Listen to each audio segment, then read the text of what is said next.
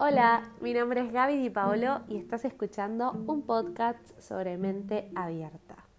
Y espero que la luna y el sol me acompañen en esto que tengo para decirles.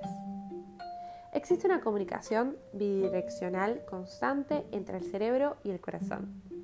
Y tengo un datazo.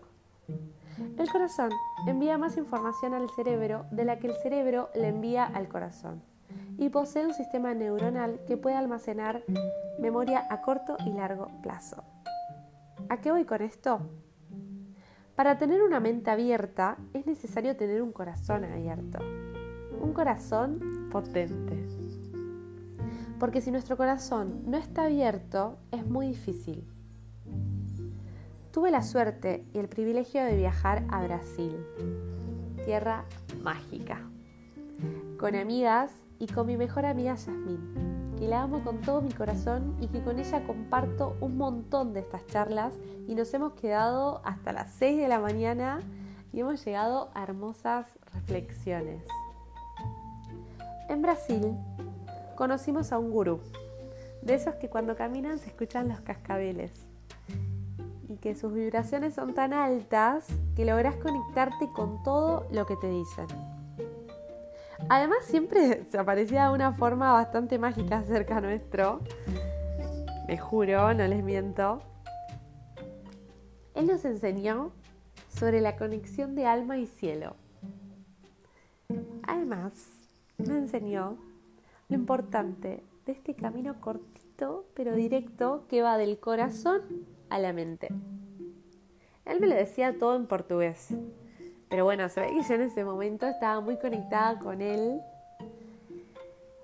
y siempre le entendía todo.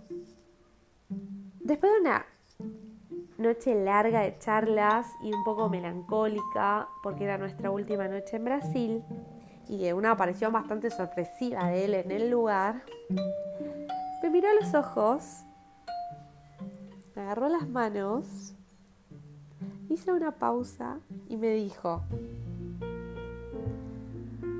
no te olvides nunca de conectar el corazón con la mente.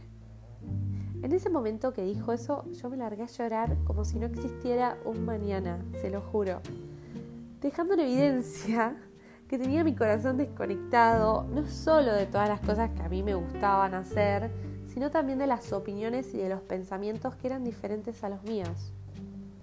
Él me abrazó muy fuerte y yo me quedé llorando un ratito más. Entendí que todo va de lo personal a lo colectivo. Y sí, hay muchas cosas que están mal en este sistema, pero lo que de verdad las personas y el mundo necesita es algo muy básico. Amor. Amigos, amigas, compañeros, compañeras. Si el corazón no está abierto, una mente abierta puede lastimar y ser cruel. Recuerden, amar es nuestra revolución y el odio no entra en discursos de un corazón que tiene almacenados un montón de convicciones del bien y tesoros valiosos.